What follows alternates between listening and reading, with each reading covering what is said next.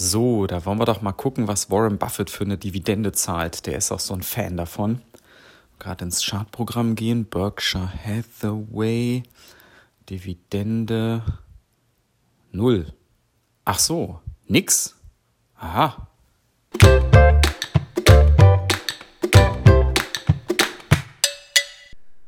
Hallo und herzlich willkommen zum 149. Börsengelaberer Barber.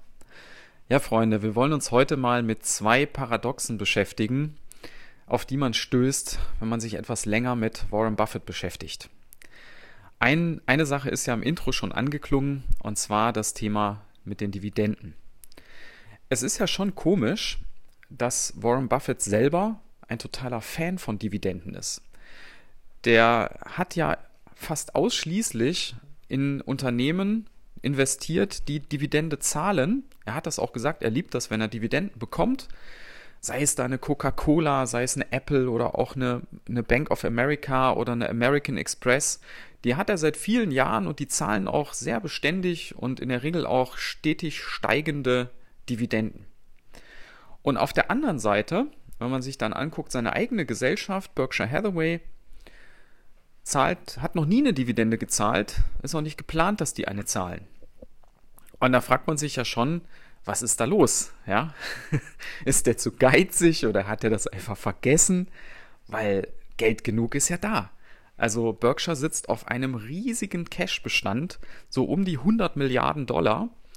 Und diese übliche Argumentation, ja, das, unter, das Geld, den Gewinn im Unternehmen belassen und äh, für, für Wachstum und für, für Akquisitionen und so weiter verwenden, das zieht ja nicht. Berkshire hat seit Jahren im Prinzip nichts Nennenswertes mehr gekauft. Ja, ähm, und, und, und auch keine, keine riesigen Investitionen getätigt oder hat das vor. Also Geld genug ist da. Ja, die sitzen da seit Jahren auf diesem Cashberg. Und ich habe da ein bisschen drüber nachgedacht und ich glaube, es liegt vor allen Dingen daran, dass er ja im rational betrachteten Sinne eigentlich so handelt, wie die meisten von uns das auch machen würden. Wir bekommen alle gerne was, aber wir geben nicht so gerne was ab. Gerade wenn es um Geld geht, oder? Also ich denke mal, das ist so ein bisschen der Hintergrund. Ich denke aber auch, dass wenn er mal nicht mehr das Ruder in der Hand hat, dann äh, könnte sich das durchaus ändern bei Berkshire, dass man da die Dividendenpolitik anders aufsetzt und dann mal einen Teil von den, von den Gewinnen und auch von dem Cash, was man hat, mal ausschüttet. Ja, es gibt aber noch ein zweites Paradox bei Warren Buffett. Und zwar ist er ja dadurch bekannt geworden, dass er unterbewertete Unternehmen rausgesucht hat. Er hat also da Geschäftsberichte gewälzt und Bücher gelesen bis zum Umfallen, um dann Firmen zu finden, die unterbewertet sind, hat die gekauft und hat darauf gesetzt, dass die steigen. So ist er letztlich über die Jahre zu seinem Vermögen gekommen. Und wenn man ihn jetzt aber fragt, Viele Journalisten haben das schon getan. Was empfiehlt er denn anderen beim Investieren? Dann sagt er immer, macht einfach einen ETF-Sparplan. Zum Beispiel auf den SP 500, ja, amerikanischer Aktienindex.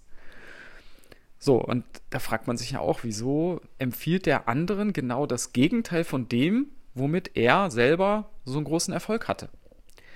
Und ich glaube, auch da gibt es gute Gründe. Das eine ist, glaube ich, der Grund, dass seine Art des Investierens unheimlich zeit- und energieaufwendig ist.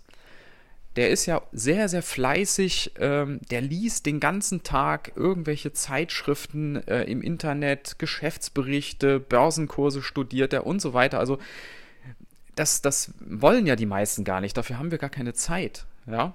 Das ist ja sein Fulltime-Job. Wenn, wenn wir das so nebenbei machen, wer, wer hat diese Zeit? Niemand. Ja? Also das ist, glaube ich, der eine Grund.